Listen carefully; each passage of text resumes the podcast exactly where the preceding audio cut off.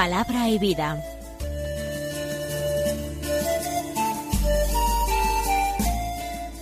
Con el Padre Manuel Horta, desde Sevilla.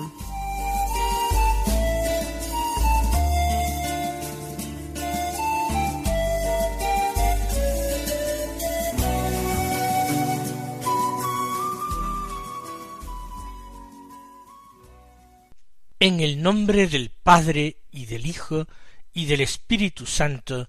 Amén. Alabados sean Jesús y María. Muy buenos días, queridos amigos, oyentes de Radio María y seguidores del programa Palabra y Vida. Hoy es el día del Señor. Es el domingo tercero del Adviento, un domingo que es 12 de diciembre. Este domingo se denomina en la liturgia católica el domingo gaudete y se caracteriza por encerrar, por contener una invitación a la alegría, que se produce desde la misma antífona de entrada de la misa, que está tomada del capítulo cuarto de la carta de San Pablo a los filipenses. Alegraos siempre en el Señor. Os lo repito, alegraos, el Señor está cerca. Es ese el motivo de la alegría, que llegados al tercer domingo de Adviento, se avista ya muy cercana esa fiesta de salvación para los cristianos que es la Navidad. El Señor viene a nuestro encuentro en el tiempo. Ya vino a nuestro encuentro en el tiempo, en aquel momento en que Él nació. Primero fue concebido en las entrañas purísimas de la Santísima Virgen y luego nació en Belén de Judea, en aquella humilde cueva de pastores, el establo en que fue alumbrado nuestro Señor Jesucristo. Entonces, el Señor viene a nuestra propia historia, hoy también, viene en la liturgia que se sucede según un ciclo determinado. Dios actúa en el tiempo, condesciende con nosotros, los seres humanos, que somos criaturas temporales, que vivimos en esas coordenadas de espacio y de tiempo. Está cerca, muy cerca, la fiesta de nuestra salvación, la fiesta en que Dios se hace visible en medio del mundo en la figura de un niño pequeño que está en brazos de su madre, que está en un pesebre de animales. Vamos nosotros a centrarnos en la liturgia de la palabra de este tercer domingo gaudete, en que los ornamentos litúrgicos que emplea el sacerdote en la misa son de color rosado, salmón, indicando que dentro de la gravedad morado, violeta de este tiempo penitencial, hoy se da de alguna manera un cierto alivio. Es el rosado un color alegre, un color de alegría. Comencemos con la lectura del Evangelio de San Lucas, del capítulo tercero, los versículos diez al dieciocho, que dicen así. En aquel tiempo la gente preguntaba a Juan, entonces, ¿qué debemos hacer? Él contestaba, el que tenga dos túnicas que comparta con el que no tiene, y el que tenga comida, haga lo mismo.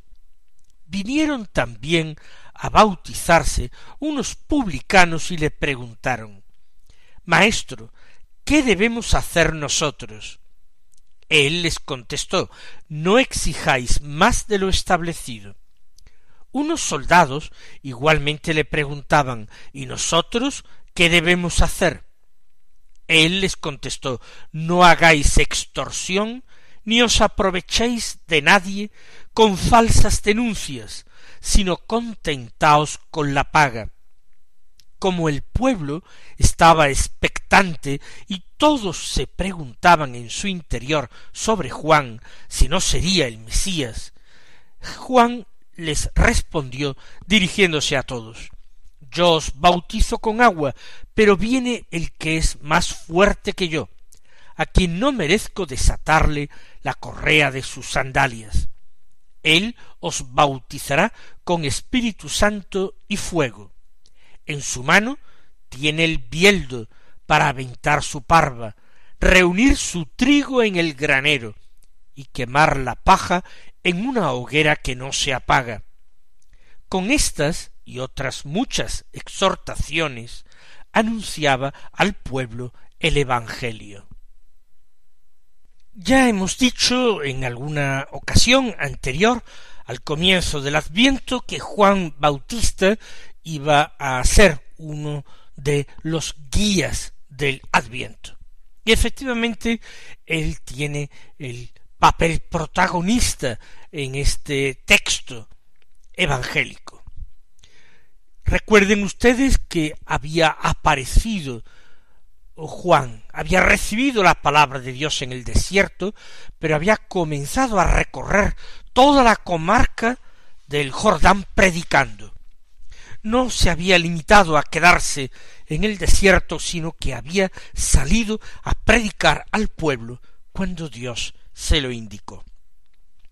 Y su predicación tiene mucho éxito porque la gente está hambrienta y sedienta de Dios. La gente necesita los profetas que le alienten en su espera del Mesías, que le estimulen a vivir la ley, la alianza con Dios, de una manera exigente, sincera, auténtica. Por eso la gente rodea a Juan. Y como dice el texto de hoy en el versículo diez, la gente le preguntaba entonces ¿qué debemos hacer?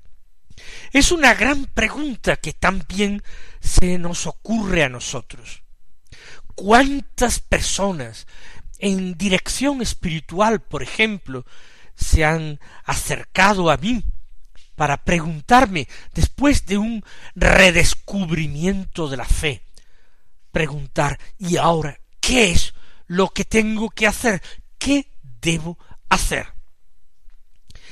Juan Bautista no daba respuestas vagas, no dejaba a la persona que había visto iluminarse su corazón y su espíritu con un rayo de la luz de Dios, no les permitía que se fueran de vacío. Hay que concretar, y hay que ser concretos. Siempre la enseñanza en la iglesia, eh, la enseñanza de un padre espiritual, la enseñanza del magisterio de la iglesia, siempre tiene que ser esclarecedora, concreta. Las personas no pueden quedarse dudosas acerca de cuáles son las exigencias del Evangelio para ella. Por eso Juan les contestaba el que tenga dos túnicas que comparta con el que no tiene y el que tenga comida que haga lo mismo. Es decir, la primera exigencia de la conversión se sitúa en el amor al prójimo. Se ha descubierto a Dios como luz, como consuelo, como amor incondicional se ha redescubierto la fe, se ha encendido esa llama, como digo. Pero ahora esa llama no se puede cultivar solamente en la intimidad del corazón sin que esto trascienda hacia afuera. Una verdadera conversión se nota cuando la persona convertida empieza a preocuparse mucho más por su prójimo, comienza a vivir la paciencia cristiana, la aceptación de los otros en sus diferencias, incluso en sus limitaciones y en sus pecados, cuando el perdón es fácil de dar, cuando eh, la atención a los detalles, cuando la donación de la propia persona, sacrificando el propio tiempo, la propia comodidad, los propios intereses, en aras de los intereses ajenos. Ahí se tiene que notar la conversión a Dios. Y sólo en esa práctica de la caridad, la fe se va haciendo más fuerte y la esperanza más viva. Por eso Juan Bautista concreta, al que ves desnudo, vístelo. Si tienes dos túnicas, comparte una con el que no tiene ninguna, con el que no tiene con qué cubrirse. Y el que tenga comida, que haga lo mismo. Aquel que tenga comida suficiente y de sobra y vea a su hermano hambriento, que comparta con él. Esto lo podía entender todo el mundo, era sencillo, porque Juan Bautista no trataba de dar lecciones de teología, trataba de mostrar lo que era la voluntad de Dios, lo que Dios quería, sin ningún tipo de razonamientos alambicados. Vinieron también a bautizarse unos publicanos y le preguntaron Maestro, ¿qué debemos hacer nosotros? Se trata de casos particulares. Los publicanos eran recaudadores de impuestos. Como he explicado en más de una ocasión, recaudaban el publicum, un impuesto que pagaban todos los ciudadanos eh, de que habitaban el imperio romano sin ser ciudadanos romanos. Por tanto, los de las provincias de Siria, a la que pertenecía Palestina, a la que pertenecía la tierra del Señor, la patria de Jesús. Y los publicanos eran mal vistos y despreciados y apartados de la comunión de Israel y del rezo de la sinagoga, porque solían caer en abusos.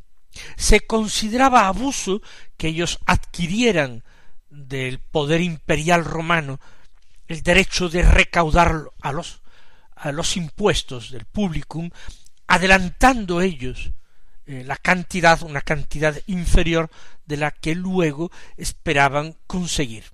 Y por supuesto esperaban conseguirlo con el apoyo de la fuerza, de la fuerza militar de los romanos. Siendo el imperio romano una potencia extranjera, invasora, lógicamente los publicanos no podían ser bien vistos si pertenecían además al pueblo de Dios.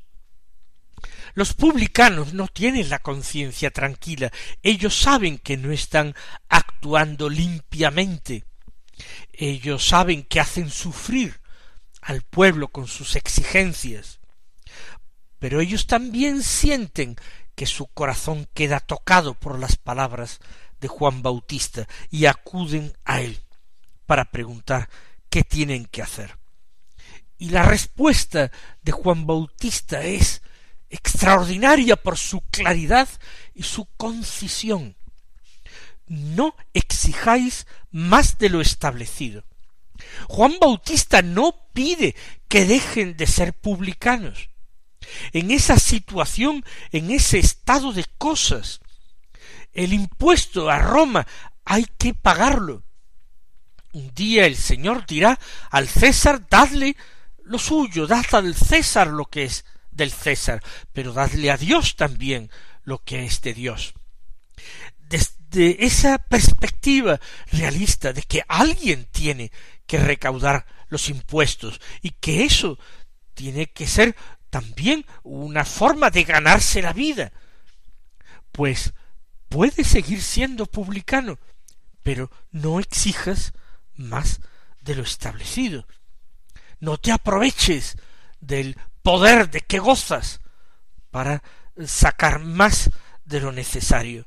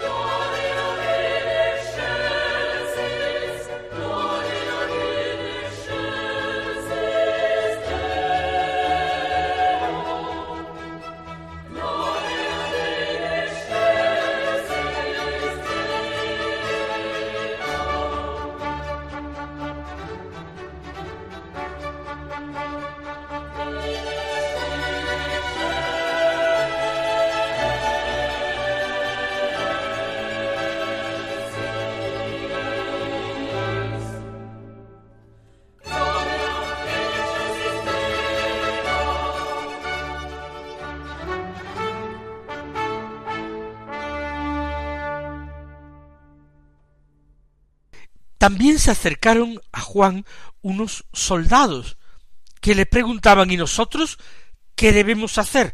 Y él les dijo no hagáis extorsión, ni os aprovechéis de nadie con falsas denuncias, sino contentaos con la paga. Con casi total certeza estos soldados no eran israelitas, eran hombres pertenecientes a otros pueblos, sirios, fenicios, romanos quizás, o griegos, o cretenses. Pero ellos también saben que su vida está necesitada de Dios. Y un profeta como Juan Bautista es alguien al que nunca habían tenido oportunidad de ver y escuchar. Por eso ellos también acuden a este bautismo, porque necesitan una vida nueva, necesitan estar en paz con Dios, necesitan ser aceptados. Y Juan Bautista de nuevo, con una concisión y un realismo extraordinario, les contesta así no hagáis extorsión, no os aprovechéis de nadie con falsas denuncias. Luego no les pide que abandonen el ejército, y eso que el ejército es de alguna manera ejército de ocupación de su propia patria. ¿Por qué? Porque la profesión de soldado no es en sí misma deshonrosa. Ellos están sometidos a superiores, ellos tienen que cumplir también orden, órdenes. Y eh, la, existencia de soldados y de fuerzas armadas es algo necesario y bueno. ¿Para qué? Para que se puedan eh, exigir el cumplimiento de las leyes. Si no sería la anarquía, el caos, la ley del más fuerte. Pero no hagáis extorsión, no os aprovechéis de esa fuerza que tenéis para explotar a vuestro prójimo. No os aprovechéis de nadie con falsas denuncias. Eso sería también una forma de enriquecimiento injustísima y criminal, denunciando a ciudadanos quizás de traición o de rebelión contra Roma, para luego conseguir, tras eh, la detención o el ajusticiamiento de los denunciados, quedarse con algunas o todas sus propiedades. contentaos con la paga. Vuestro trabajo tiene su recompensa en el salario, en la paga. Eso os baste. No ese ejercicio del poder con un fin ilícito.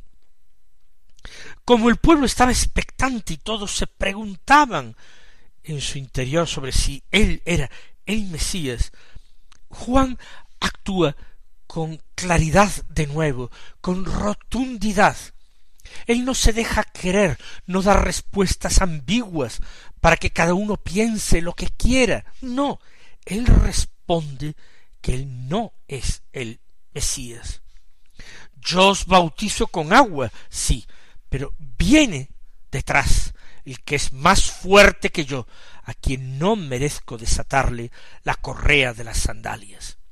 No podía ser el Mesías si no era digno de agacharse, de arrodillarse para desatar las correas de las sandalias de otro que venía detrás. Ese otro que viene detrás es evidentemente el Mesías. Él es simplemente la voz que grita en el desierto, el heraldo que anuncia la llegada de la salvación, que dispone y prepara los corazones para acoger esa salvación. Y dice y revela del Mesías. Él os bautizará con Espíritu Santo y fuego. No tiene nada que ver ese bautismo con agua con el bautismo con Espíritu Santo y fuego. El fuego es una imagen de la acción de Dios, un Dios que purifica, quemando cualquier resto de pecado, de impureza en el hombre. Claro que el bautismo cristiano se practica con agua, pero el agua no pasa sino de ser un signo visible de una gracia invisible, de un espíritu invisible. Él, el Mesías, tiene en su mano el bieldo para aventar su parva, reunir su trigo en el granero y quemar la paja en una hoguera que no se apaga. Juan compara la acción del Mesías con unas faenas agrícolas.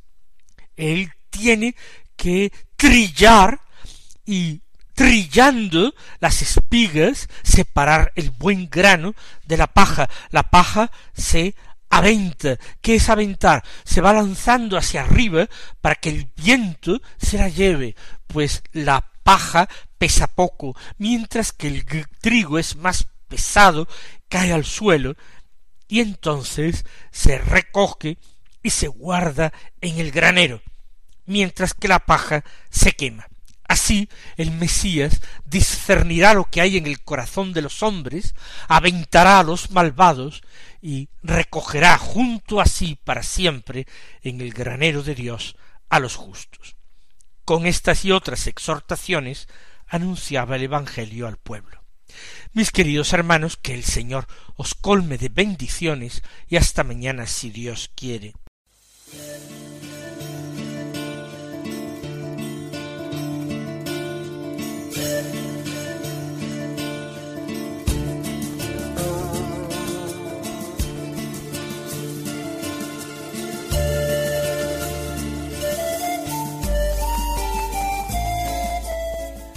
Concluye Palabra y Vida, un programa dirigido desde Sevilla por el Padre Manuel Horta.